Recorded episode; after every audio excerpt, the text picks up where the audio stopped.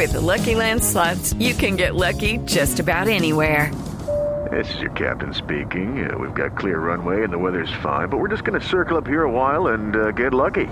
No, no, nothing like that. It's just these cash prizes add up quick. So I suggest you sit back, keep your tray table upright, and start getting lucky. Play for free at LuckyLandSlots.com. Are you feeling lucky? No purchase necessary. Void where prohibited by law. 18 plus terms and conditions apply. See website for details.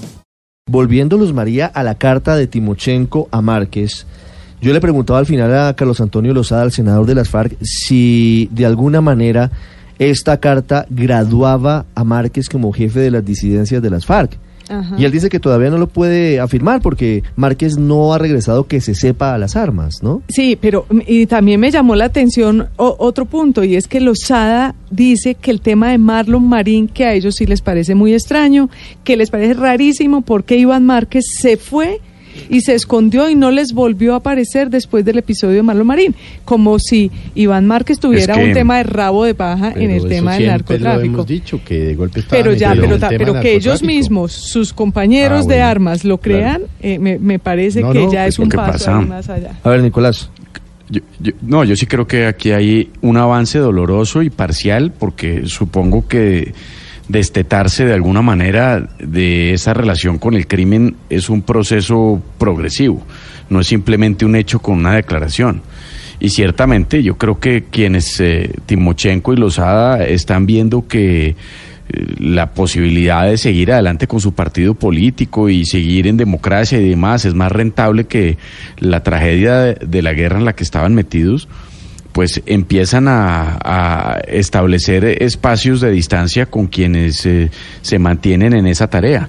Soy yo, pero seguramente también muchos los colombianos que creemos que Márquez pues no está eh, dedicado pues a la lectura desde que se fue de, de, la JEP, desde que se perdió, sino que está enrolado en toda clase de actividades criminales que son pues básicamente la actividad principal y aquella que le provee sustento. Luego, no es raro que esto sea así de manera progresiva, lenta, con declaraciones parciales, a veces tímidas de lo que debería ser obvio y es la ruptura de Tajo y a mansalva de las relaciones del partido de las FARC con los delincuentes, sino que esto va a ser un proceso, pero sin duda es un aliciente interesante, son unas declaraciones positivas, es un precedente que vale la pena acreditar como uno de los beneficios que trae el proceso de paz. Y lo más importante a mi juicio, y con esto ya termino Ricardo, es que el proceso no es perfecto y no es perfecto para ellos seguramente porque claramente hay incumplimientos del Estado en diferentes áreas y no es perfecto para nosotros desde este lado, quien vemos todavía con preocupación cómo no entregaron ni las rutas ni la plata, ni han dicho la verdad, ni han sido condenados ni siquiera a las penas simbólicas y cómo ejercen desde el Congreso todavía sin haber pasado por el sedazo de la justicia. Pero sin duda estos de esos elementos que son ya irreversibles, de esos que toca acreditar, mirar para adelante y avanzar. Luego, desde esa perspectiva, yo creo que es un hecho positivo lo que estamos viendo yo, desde a diferencia de, de, Nicolás, no creo que la carta sea tímida. La carta, al contrario, me parece que es muy, muy directa. Muy la directa carta, la carta de la carta de Timochenko yo pensaría Ricardo que es eh, muy directa muy contundente y yo la definiría como un acto de liderazgo muy necesario, muy oportuno y muy claro. ¿Por qué? Porque es que en este momento hay seis mil o yo no sé cuántos exguerrilleros, excombatientes que están pendientes del liderazgo, están mirando a sus líderes a ver qué decisión toman, a ver para dónde cogen, para también saber ellos qué hacen y qué va a ser de sus vidas y si siguen en esta apuesta por la paz o si simplemente pierden toda esperanza y se disuelve este, este propósito del país. Y yo creo que en ese sentido la carta de Timochenko es muy clara y es muy contundente en varios aspectos eso tiene varios mensajes muy interesantes. No voy a ahondar en todos, pero uno que a mí me pareció, incluso la frase me pareció muy bien redactada, que es algo así como nosotros no firmamos la paz para después venir a sentarnos a tener nostalgias, a, dedicarnos a las nostalgias de la guerra, que es una respuesta muy directa a toda esa palabrería de Iván Márquez, de que es que el comandante Marulanda sí había dicho que las armas eran los que nos protegían. No, nosotros tomamos la decisión, cruzamos la línea y la cruzamos no para sentarnos a tener nostalgia de lo que había antes, sino para comprometernos con ese nuevo camino. Y yo creo que eso es un acto de liderazgo absolutamente claro, extraordinario, que seguramente en la base va a tener un impacto impacto muy, muy claro. Y una última cosa, Ricardo, yo coincido con lo que decía Luz María ahora, eh, que tanto en la carta de Timochenko como en las declaraciones que le acabamos de oír aquí a Carlos Antonio Lozada, creo que cada vez son más claras las referencias a que la razón por la que Iván Márquez se está ausentando y está, y, está con tantas reticencias con esto puede ser porque el tema también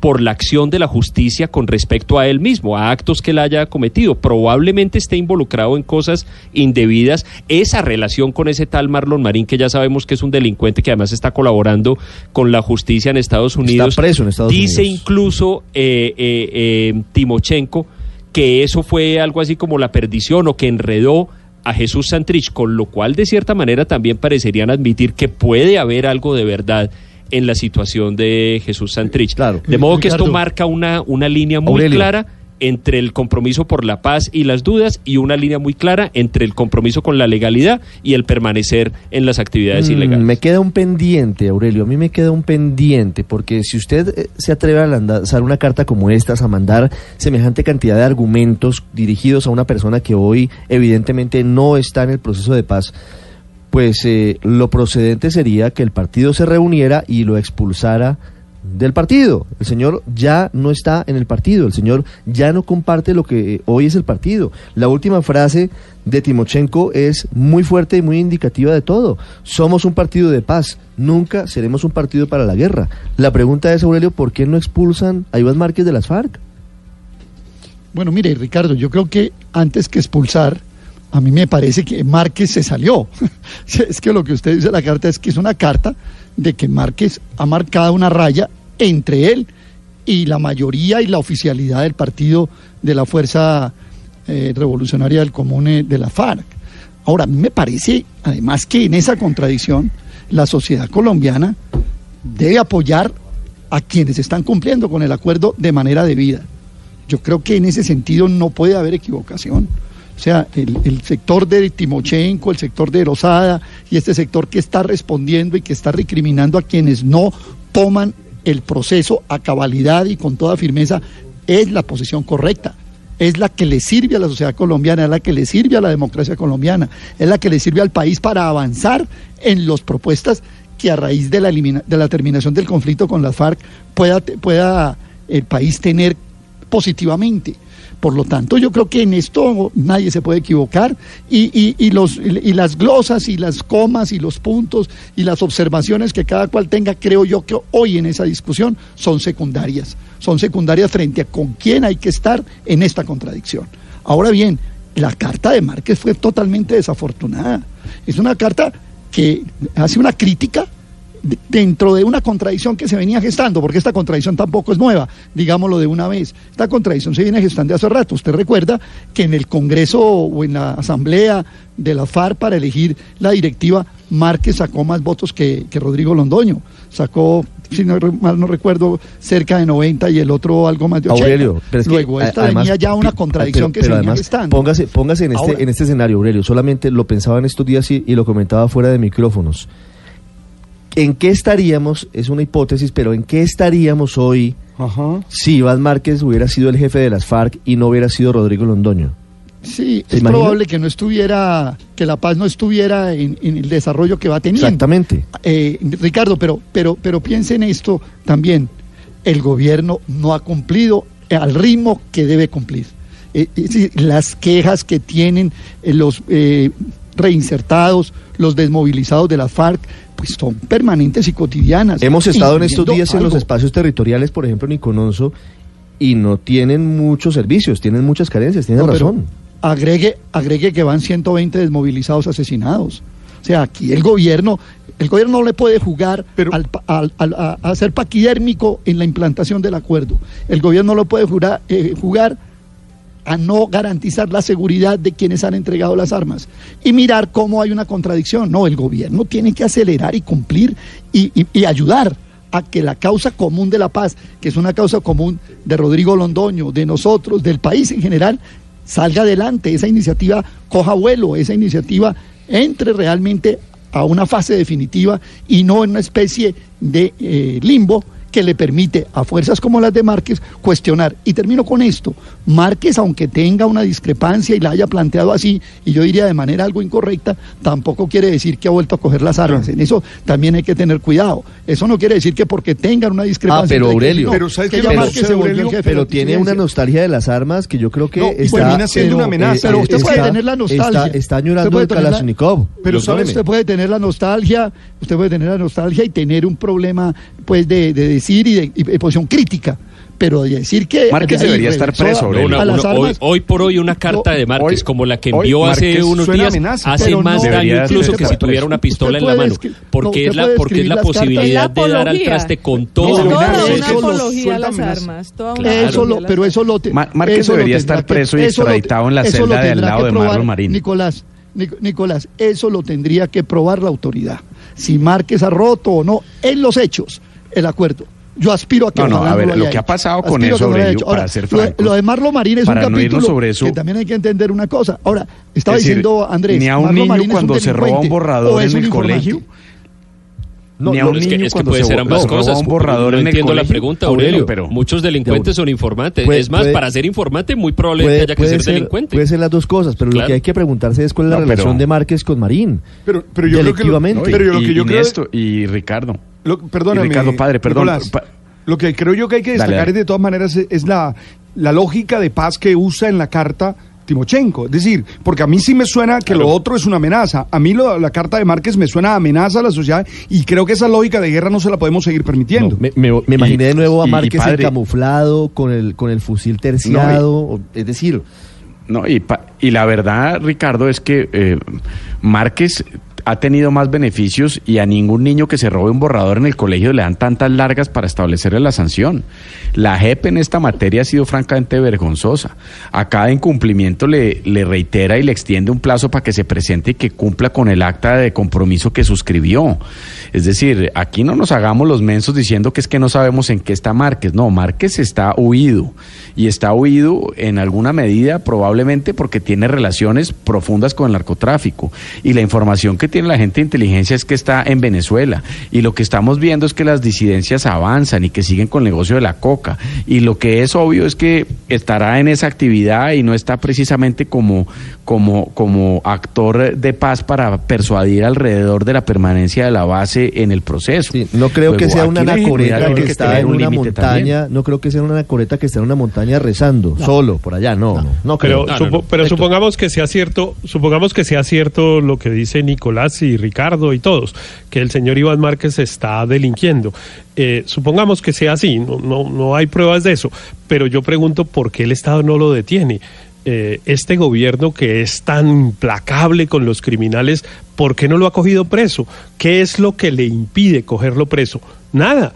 El señor Márquez pues no está en Venezuela. Es que, más que eso. Porque es que del, la JEP todavía del, no lo permite. No, no es que la JEP no, es la que tiene, la JEP no es la que lo tiene permite, ni Maduro lo permite. Captura.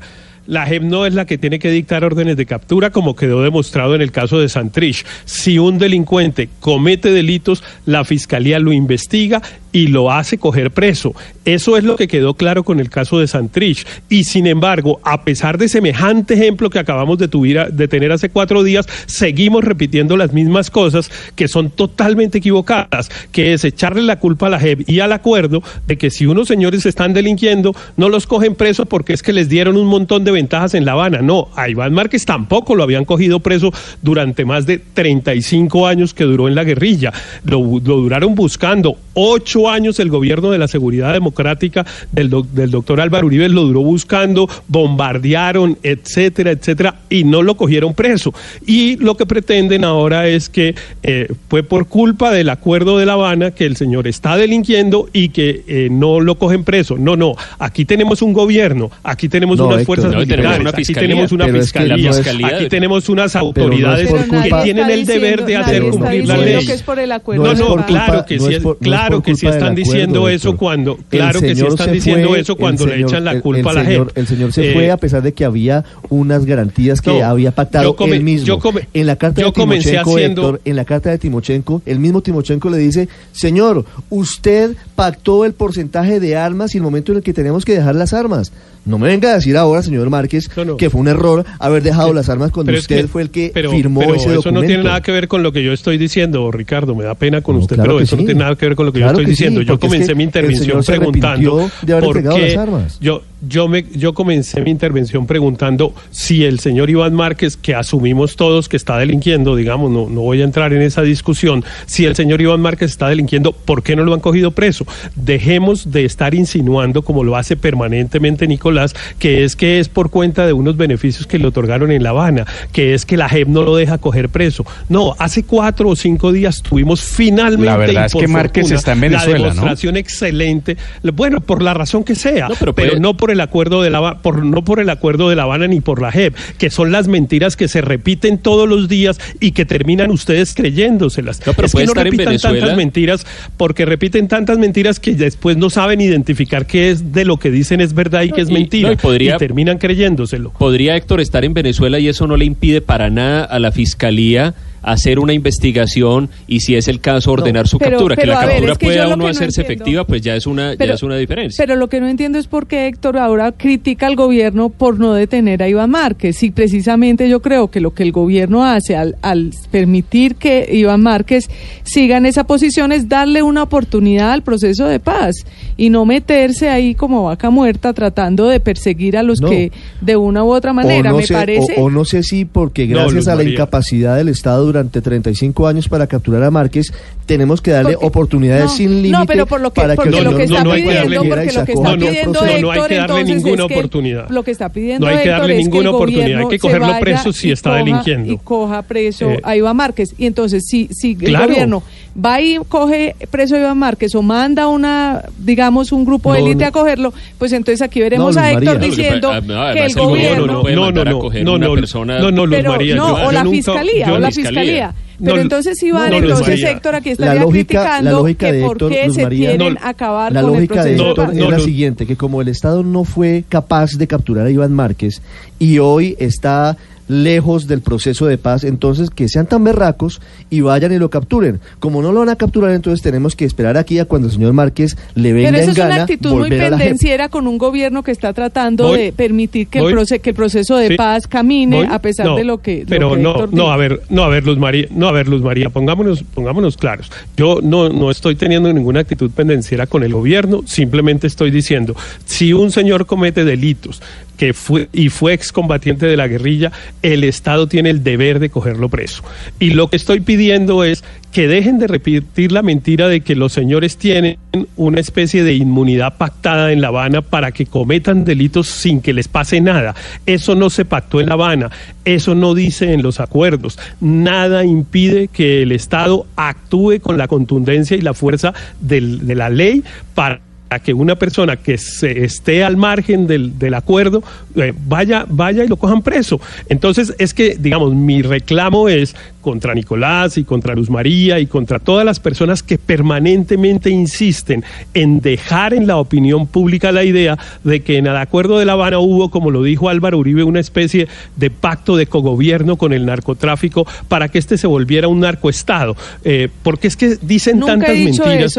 insisto, pero, pero eso es lo que, resulta, pero eso es lo que resulta, eso es lo que resulta de, las afirmaciones. El hecho de que eso es lo que resulta de las afirmaciones. El hecho de que no sea extrema como usted no quiere decir que no eh, haya votado eso es lo que resulta de las afirmaciones. pero es que eso pero es que, pero es que eso es lo que resulta de las afirmaciones que permanentemente se hacen insinuando que eh, por ejemplo Iván Márquez está gozando de una protección derivada del acuerdo. No está gozando de ninguna protección. Pero si el señor está delinquiendo el Estado tiene el deber que no de acudir a la ¿Y por qué la JEP, ¿y por qué la JEP no lo ha sacado del proceso? Déjeme solamente decir esto, Héctor. Ese fuero excombatiente sin estar fuera del acuerdo, ¿qué significa, Héctor? Eso no tiene nada que ver con los nuevos delitos. Cuidado, Héctor. Eso no tiene nada que ver con los nuevos delitos. Mire, mire, Héctor. Con los nuevos delitos, nada. En gracia de discusión, en gracia de discusión, Héctor, digamos que Iván Márquez no ha vuelto a delinquir pero evidentemente está incumpliendo y le puso conejo al acuerdo de paz. ¿Por qué? Porque no está cumpliendo su labor de reparación porque no está compareciendo ante la JEP a responder por todos los delitos que cometió, porque no está cumpliendo su tarea de como jefe de las FARC estar en los ETCRs diciéndole a la guerrillerada cómo avanzar hacia la reintegración a la vida civil. Márquez está incumpliendo el acuerdo. Y si Márquez incumple el acuerdo, la JEP tiene en sus manos toda la facultad para expulsarlo de esos beneficios, ordenar su captura y que venga a la JEP y responda con la pena eh, que es privativa de la libertad de 20 años de cárcel. Es un escenario que la JEP ha dilatado. Sí, señor, sí. Estamos a un, un año después. No, pues, ¿por qué no lo hace la JEP? ¿Cuál es la demora? Pero, pero, y que, y, pero, pero no, es que estamos hablando de dos cosas distintas. Pues claro el escenario que, sí, que yo le puse, el, el, escenario que yo, el pero ahí está, ahí está, ahí está la dilación de la JEP, Héctor. Ahí está la dilación el de la escenario, JEP. El ahí escenario está la que yo le de la puse, JEP el escenario que yo le puse Ricardo es uno más extremo, que es no, y yo le que- pongo un menos extremo, dibuja- ¿por qué no el se usa el menos extremo? El que dibuja Nicolás, Eh, eh, le, le acepto el que dibuja Nicolás, que es ¿Y no me ese acepta el señor lo mío? que es mío el que está delincuente y jamás, pero si me, pero si me permite ya Sí, voy señor. para el suyo. Siga. Yo le estoy aceptando el más extremo, que es ese señor es un delincuente y nunca ha dejado de narcotraficar y nunca ha dejado de cometer delitos. Y entonces lo que yo le digo a Nicolás es, sí señor, yo estoy de acuerdo con usted, acepto, eh, en gracia de discusión, acepto ese escenario. Y ahora pregunto, ¿por qué el Estado no lo coge preso? Eh, yo no he visto una en orden eso, de captura Héctor, nueva contra el señor Iván Márquez, en eso- como en cambio sí la vi y la celebré contra el señor Jesús Santrich. Esa sí la vi, la vi un año después. Hombre, qué, qué Porque lástima claro que nos lo fuimos por querían este era tema Oye, pero la déjeme- y nos Lo que perdimos de lo que era el la contenido, el mensaje entrar. fundamental de la carta de Timochenko. carta esperanzadora. Ya uno, de pero, uno, por favor. pero que déjeme, no- no se déjeme, entiende. déjeme entrar, Ricardo, porque Nicolás, creo, vamos a porque creo que, debate. que, que- aquí podríamos, como, como ya que el destripador, coger este tema por partes. Y yo estoy de acuerdo con Héctor. Vea usted que en medio de la diferencia estamos de acuerdo en cosas. Así como era evidente que la Fiscalía había podido avanzar en la investigación contra, contra Santrich y no necesitaba que negaran la garantía de no extradición en la JEP para capturarlo y para adelantar la investigación, la Fiscalía también está en mora de hacer exactamente lo mismo con el Paisa y con Romaña y con Iván Márquez. Luego, eso no obsta para no decir que la JEP ha sido particularmente benevolente y generosa más allá de los acuerdos para permitir que Márquez no sea retirado del proceso en tiempo debido. Es que esto ya hace un año. Es que el señor Márquez se ha debido posesionar en el Congreso y tampoco lo hizo. Luego sí, en eso estamos de acuerdo, eh, doctor Héctor. A, Iván Márquez debería haberle tenido hace rato una orden de captura por delitos cometidos con posterioridad del acuerdo, pero también tenemos que estar de acuerdo, y esa es la naturaleza de este debate, en que debería haber perdido hace rato ese fuero especial de la JEP que hace que sigan creyendo que está funcionando en el marco del proceso. Nadie ha tenido como él ninguna ventaja judicial para estar en esas condiciones con tanto incumplimiento y, a- y con tantas muestras de que es en esos términos. Luego pongámonos de acuerdo eh, en eso, en que la JEP porque así es, no es un hecho que me estoy inventando, también ha extralimitado el tiempo de manera innecesaria y en vez de hacerle bien le ha hecho mal al proceso. Pero esa idea de la infalibilidad de los acuerdos los tiene obnubilados a ustedes para analizar en qué cosas podría haber modificaciones que en vez de dañar el acuerdo le podrían servir para ganar la legitimidad que aún carece.